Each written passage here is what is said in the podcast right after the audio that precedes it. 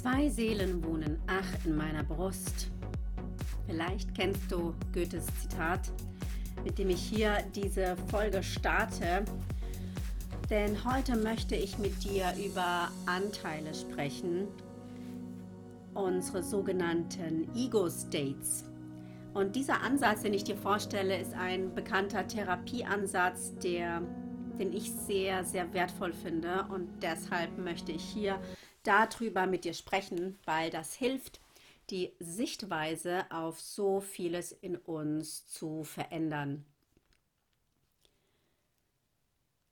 Die Annahme besteht darin, dass wir aus unterschiedlichen Anteilen bestehen und diese Anteile zusammengenommen unser Ganzes ergeben, unsere Ganzheit bilden. Also unser Selbst besteht demnach aus Anteilen, die uns zum Teilweise fremd erscheinen. Diese Anteile können gut integriert sein. Sie können sich in unseren inneren Stimmen manifestieren. Sie können sich als impulsives Verhalten zeigen. Sie können uns zugehörig wahrgenommen werden. Sie können dissoziiert sein. Sie können aus unterschiedlichen Altersstufen bestehen. Sie können traumatisiert sein, verletzt sein, helfend sein, unterstützend, tierisch, eigensinnig, sich in unbe unbewussten oder bewussten Rollen zeigen und meinen unsere Personas, wie Zigge Jung sie genannt hat. Und was sind denn jetzt diese Anteile? Das kannst du dir vorstellen als neurophysiologische, also neurobiologische Repräsentanzen von unseren gemachten Erfahrungen. Diese neuronalen Netzwerke werden gebildet durch unsere Sozialisation, unsere Erziehung, familiäres Umfeld, Beruf, Hobbys, kulturelle Prägungen und das Weltgeschehen als solches. Und du kannst sie dir wirklich als real, lebendige, natürliche und auch dynamische, also bewegende, sich verändernde, entwickeln, sich entwickelnde innere Repräsentanzen vorstellen. Anteile, Wesenheiten. Und so ein Anteil kann ganz eigene Fähigkeiten haben, sein eigenes Wissen, einen eigenen Entwicklungsstand, eigene Ängste, Symptome, Probleme, Wünsche, Gefühle, Glaubenssysteme, Erinnerungen, Weltanschauungen und Bedürfnisse haben, was den Umstand erklärt, dass wir manchmal innerlich so ein Hin- und Hergerissenheitsempfinden haben, dass ah, auf der einen Seite habe ich dieses Bedürfnis und auf der anderen Seite ist aber äh, der andere Teil mit diesen Ängsten vorherrschend, der mich daran hindert, jetzt dieses Bedürfnis zu leben, so als plakatives Beispiel dazu. Hierzu kannst du auch an deine inneren Dialogen mal lauschen, sie dir bewusst machen. Sind diese eher in Ich-Form oder in Du-Form gehalten? Und ich finde, das Anteilemodell erklärt auch wunderbar, dass es ähm, Situationen gibt, die wir uns manchmal äh, vornehmen, eine ganz bestimmte ähm, Haltung einzunehmen oder ein bestimmtes Verhalten an den Tag zu legen, ja, etwas zu tun oder zu lassen und dann kläglich daran scheitern. Vielleicht kennst du das auch, weil diese Anteile dann dazwischen rein grätschen und einfach ein Eigenleben haben. Und unter günstigen Bedingungen, also sind unsere inneren Anteile unter günstigen Bedingungen entstanden, dann fühlt der Mensch ein inneres, stimmiges, kohärentes Selbstbild. Wir empfinden uns dann als selbstbewusst und erleben uns auch in unterschiedlichen Kontexten als sehr stimmig und einfach richtig. Und unsere Anteile sind unserem wahren Wesen, unserem wahren Selbst, manche sagen auch höheres Selbst oder göttliches Selbst, also unserer Ursprungskraft sehr nahe. Also unter günstigen Bedingungen entstanden, was günstige Bedingungen sind, kannst du dir sicherlich vorstellen, wenn wir in einem Umfeld aufwachsen, in dem wir verbunden sind, in dem wir gut reguliert wurden, in dem wir sein durften, wie wir sind, mit allem, was da war, in dem es sicher war, uns zu zeigen mit allem, was da war in uns, in dem wir einfach gesehen wurden. Und in dem es Erwachsene gab, die uns gut begleiten, regulieren und in unseren heftigen Gefühlen eben bestmöglich unterstützt haben. Dann entsteht im Idealfall ein sich selbstbewusster Mensch, der integer ist mit seinen inneren Anteilen, die seinem wahren Wesenskern nah sind. Also ein sich als stimmig erlebter, erfüllter, authentischer Mensch. Wie ist das, wenn du das hörst? Erlebst du dich selbst als ganz, als wahrhaftig, als kongruent, also stimmen deine, deine inneren Haltungen mit deinen äußeren Handlungen überein? Fühlst du dich zu jeder Zeit richtig, so wie du bist, mit deinen Gedanken, mit deinen Handlungen? An welchen Stellen mehr, an welchen weniger? Ich finde, es ist schön, sich bewusst zu machen, dass wir alle diesen wahren Wesenskern in uns haben und dass kein Trauma und keine Verletzung so groß sein kann, die diesen wahren Wesenskern in uns berührt. Also manches kann vielleicht nah dran kommen, ja, doch im Grunde genommen ist dieser wahre Wesenskern in uns unversehrt. Egal, was wir erleben, dieser Kern bleibt unversehrt. Egal, was du in deinem Leben erfahren hast, du hast einen unversehrten Wesenskern in dir. Jetzt kommen wir auf die Betrachtung, was passiert, wenn wir unter ungünstigen Bedingungen aufwachsen? Was passiert da mit unseren inneren Teilen? Pardon. Unter ungünstigen Bedingungen lernen wir, dass wir bestimmte Anteile oder bestimmte Wesensanteile in uns nicht nach außen zeigen dürfen. Das heißt, wir lernen Anteile in uns abzuspalten, zu isolieren, weil sie nicht da sein dürfen im Außen, weil sonst unsere lebensnotwendige Verbundenheit gefährdet wird. Dann vollzieht unsere Psyche eine Meisterleistung aus meiner Sicht.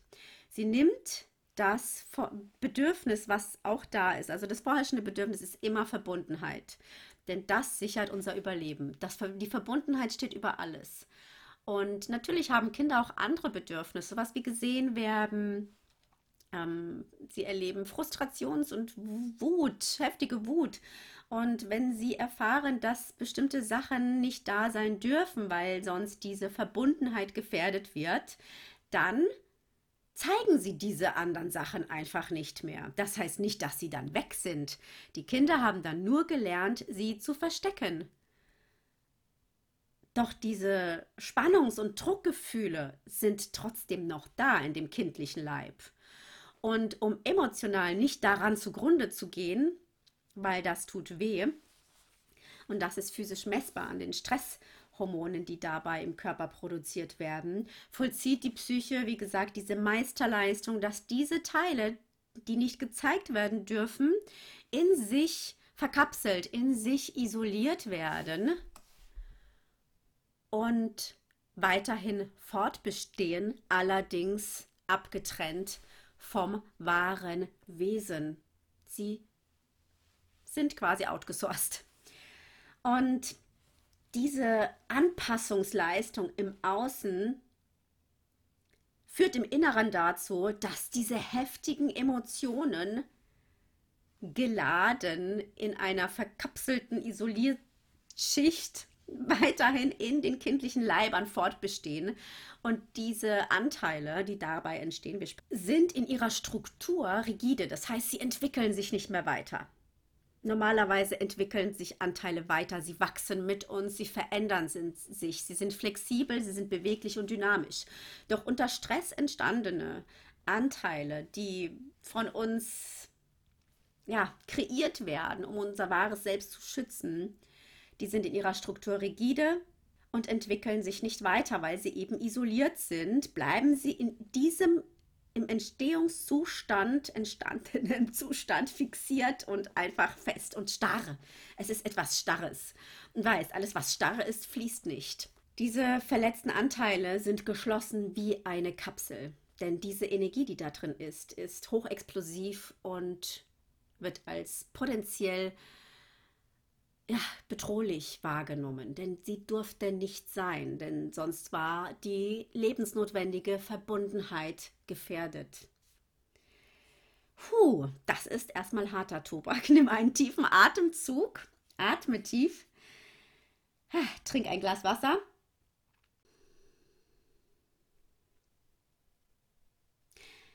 Unter Stress entstanden sind uns unsere Anteile kaum bewusst. Der neue entstandene Anteil dabei soll dem Kind dabei helfen, seine Bedürfnisse zu erfüllen. Dieser Teil kann dafür eigene kindliche Anteile zurückhalten, um dem elementaren Bedürfnis nach Sicherheit nachzugehen. Das heißt, primäre Bedürfnisse nach Verbundenheit werden also vorgelagert und alle anderen Bedürfnisse wie gesehen werden, explorieren etc. wird zugunsten des Primärbedürfnisses zurückgesteckt und entwickelt von da aus eine Art Eigenleben in einem Anteil. Und je öfter ein bestimmter Anteil aktiviert werden musste, dann wird er identifiziert. Also er wird durch Identifikation als Teil seiner Persönlichkeit wahrgenommen. Wir denken dann, das sind wir und identifizieren uns mit diesem Teil.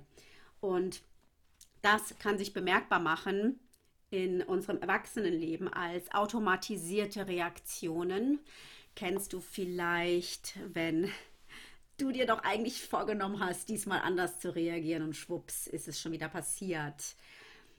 Hm, festgefahrene Verhaltensmuster. Wenn du darunter leidest, wenn du dich manchmal unauthentisch verhältst oder Angst hast, so zu sein, wie du wirklich bist, dich wirklich zu zeigen mit deinem so sein, wie du bist das kann darauf hinweisen, dass hier an ein Anteil Ängste hat oder es als unsicher erlebt hat, sich eben so zu zeigen, wie es wirklich ist, weil es nicht sicher war im Umfeld. Wenn du unverarbeitete Gefühle in deinem Inneren hast, die Energie binden, das spüren wir häufig daran auch eben an bestimmten Triggersituationen, an situationsunangemessenem Verhalten, sehr starken, heftigen Emotionen, die einen zu überfluten scheinen. Und häufigen plötzlichen Empfindungen von irgendwie Enge, Druck, Ängsten, die irgendwie aus heiterem Himmel zu kommen scheinen oder plötzliche Wut, so, so in der Art. Aber auch an einem Mangel an erlebter Erfüllung in deinem Leben. Wow, ist jetzt alles verloren, wenn wir das so hören? Nein, ganz im Gegenteil. Ich möchte dir hier einen Weg aufzeigen, wie du mit deinen Anteilen gut arbeiten kannst. Denn der Fokus in der, ähm, im therapeutischen Coaching liegt auf den ressourcenreichen Anteilen. Das sind diejenigen, die helfend sind, unterstützend sind, wohlwollend sind. Das sind wirklich deine Ressourcen und Stärken und die hat jeder. Und da gilt es zunächst einmal, den Fokus drauf zu richten. Mache dir einmal deine ressourcenreichen Anteile bewusst. Und im zweiten Schritt entdecken wir auf unserer Forschungsreise oder gehen wir auf Forschung unserer verletzten Anteile, diejenigen, die eingefroren sind, wehrlos sind, Fluchtimpulse haben oder sich auch unterwerfen. Die verletzten Anteile, das sind zum Beispiel diejenigen, wenn wir Angst erleben, uns wirklich zu zeigen. Ähm, oder das brave Mädchen in uns, das alles, das es allen recht machen möchte, weil es immer noch Angst hat oder glaubt, hier die lebensnotwendige Verbundenheit zu verlieren. Und das ist wirklich mit realen, fast schon existenziellen Ängsten verbunden. So tief kann das erlebt werden, weil dieser Anteil ist noch zwei oder drei Jahre alt vielleicht oder vier oder fünf. Vielleicht gibt es unterschiedliche Anteile. Emotionale Abhängigkeiten, also wenn du in deinem Umfeld emotional abhängig bist von der Beurteilung anderer, von der Anerkennung im Außen, wenn du süchtige Anteile hast. Und die Sucht kann dabei auch Sport meinen, Ablenkung aller Art oder auch betäubende Substanzen, depressive Anteile, die durch emotionale Flashbacks gekennzeichnet sind, also die sich in sich gefangen fühlen, gelähmt sind, super Erschöpfungszustände, die eben auch mit emotionalen Erinnerungsfragmenten gekoppelt sind, die in denen einfach alles irgendwie zu viel zu sein scheint. Und dann gibt es noch die symptomtragenden Anteile. Die kannst du auf deiner körperlichen Ebene kennenlernen. Das könnten die Migräne sein, die immer wiederkehrende Verspannungen, Das können Krankheiten, Syndrome und Symptome unterschiedlicher Couleur sein. Welche ressourcenreichen Anteile kennst du in dir? Geh einmal auf die Suche und verbinde dich mit deinen helfenden Anteilen, bevor es darum geht, sich seinen verletzten Anteilen wirklich zu widmen. Und ganz wichtig finde ich an dieser Stelle, dass wir uns einem Anteil gewahr werden, eine Rolle stärken und etablieren in uns. Und zwar, das ist unser beobachtender Teil, dass wir den wirklich pflegen und stärken, weil das ist der Teil, der uns dabei hilft, uns aus den Verhaftungen und Identifikationen mit den verletzten Anteilen zu verlieren, dass wir glauben, wir sind das. Dieser beobachtende Teil ist wohlwollend und er ist mit unserem wahren Wesen verbunden. Es ist ein reifer, erwachsener Teil. Es kann deine, die liebende Mutter in dir sein, dieser liebende, wohlwollende Mensch in dir sein, der, der ähm, dir nährende Energie, Liebe und Fürsorge und konsequente und wohlwollende Zuwendung ähm, ermöglicht, die du dann deinen verletzten Anteilen zukommen lässt. Und dieser Beobachter, wenn, wenn wir das tatsächlich kultivieren in unserem Alltag, dann ist das gelebte Achtsamkeitspraxis und etwas ganz, ganz Wunderbares, weil das macht so vieles einfacher. Und indem du mit deinem inneren Beobachter deine Teile wahrnimmst und ihnen eben wohlwollende Zuwendung schenkst, sie nicht bewertest, nicht verurteilst, nicht ablehnst, sondern ihnen Liebe zukommen lässt oder Licht zukommen lässt, reichst du diesen Anteilen, die irgendwo in den dunkelsten Kellerverließen gefangen sind, diesen inneren Kindern die Hand und sie können Stück für Stück Vertrauen fassen und an die Oberfläche, ans Licht kommen. Und so kannst du emotionale Abhängigkeiten im Außen auflösen. So können sich diese Anteile entspannen und nach und nach integriert werden. Doch dabei ist es wirklich wichtig, dass wir aufhören, uns innerlich zu verurteilen, abzuwerten oder ähnliches.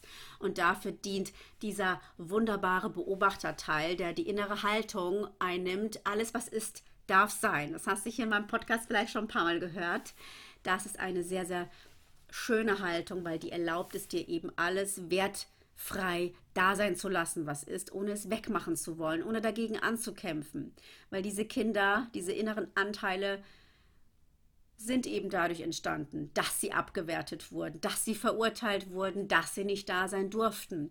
Und es ist Zeit, dass wir aufhören, das Gleiche damit zu tun, was einst damit geschehen ist und anfangen, diese Teile, diese inneren Kinder in uns anzuerkennen und liebevoll ihnen unsere Hand zu reichen, damit wir uns mit unserem wahren Wesenskern wieder verbinden und vereinen können.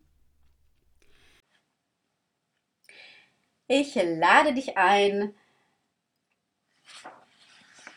auf Forschungsreise zu gehen und mal zu schauen, welche ressourcenreichen Anteile in dir schlummern. Einige sind dir vielleicht sofort bewusst und einige schlummern vielleicht noch.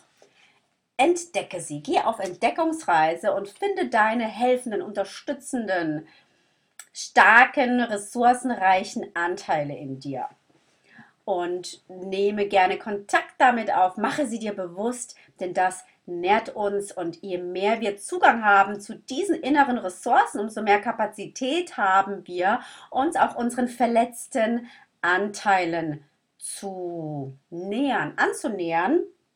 Und ich möchte dir noch die Anliegen oder die Auswirkungen ähm, erläutern, was mit der Arbeit, wenn du dich auf den Weg machst und deine inneren Anteile kennenlernen möchtest, was für wunderbaren Auswirkungen auf dich warten. Denn durch diese Selbstbeobachtung wird die Selbsterkenntnis angeregt und dadurch entsteht ein Selbstverständnis und ein Wohlwollen dir selbst gegenüber.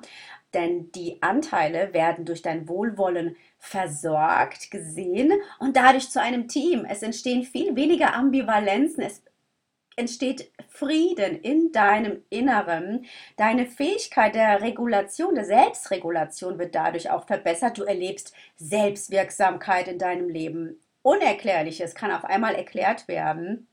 Und du identifizierst dich nicht mehr mit diesen Anteilen, sondern siehst sie als das, was sie sind, kannst sie nachnähren und dadurch können diese Anteile nachreifen und ein Bestandteil deines wahren Wesenskerns wieder werden und integriert werden.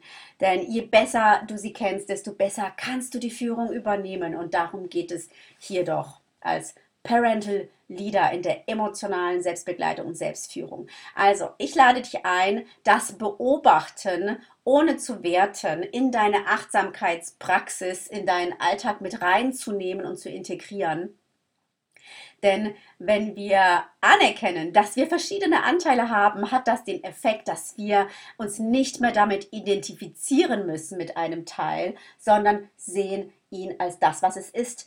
Und wichtig ist, dass wir das auch nicht dämonisieren, denn es geht wirklich darum, dass wir sie auch nicht eliminieren können, sondern dass wir in Kontakt mit ihnen treten. Denn die sind Teil unserer Neurobiologie. Und als Merksatz dafür kannst du gerne mitnehmen. Alle diese Anteile sind gekommen, um zu helfen, zu retten und zu schützen. Also, wenn dein Beobachter, dein innerer beobachtende Teil, verletzte Anteile ausfindig macht, dann nimm sie wahr, nimm sie wohlwollend wahr mit dem inneren Leitsatz, alles was ist, darf sein. Und du kannst ihnen Licht zukommen lassen, Mitgefühl für sie ausstrahlen, auch wenn es schmerzhaft sein wird. Ja, ein Teil von dir wird den Schmerz spüren oder das Unangenehme. Doch der beobachtende Teil hilft dir dabei, eine gesunde Distanz dazu halten zu können und dich eben nicht mit diesem alten Schmerz zu identifizieren, sondern ihn aus der Ferne wahrzunehmen und gleichzeitig verbunden damit zu bleiben, um, ihn, um es eben nachnähren zu können. Und diese wohlwollende Zuwendung, das ist diese Heilung, das ist die Integration. Und auf dieser Reise wünsche ich dir viel Kraft, viel Erkenntnis, viel Liebe und viel Freude. Du wirst sehen, denn das ist eine Arbeit, die sich ausbezahlt macht. Und Anteilearbeit ist immer Beziehungsarbeit, denn du gehst in Beziehung mit diesen Anteilen, die ja einst niemand haben wollte oder halten konnte, aushalten konnte. Und sei du jetzt der Mensch für dich, der, den du damals so dringend gebraucht hättest. Bedürfnisse der Anteile dürfen hier unbedingt ernst genommen werden. So wie wir auch heute als Eltern die Bedürfnisse unserer Kinder ernst nehmen. In diesem Sinne, fühle dich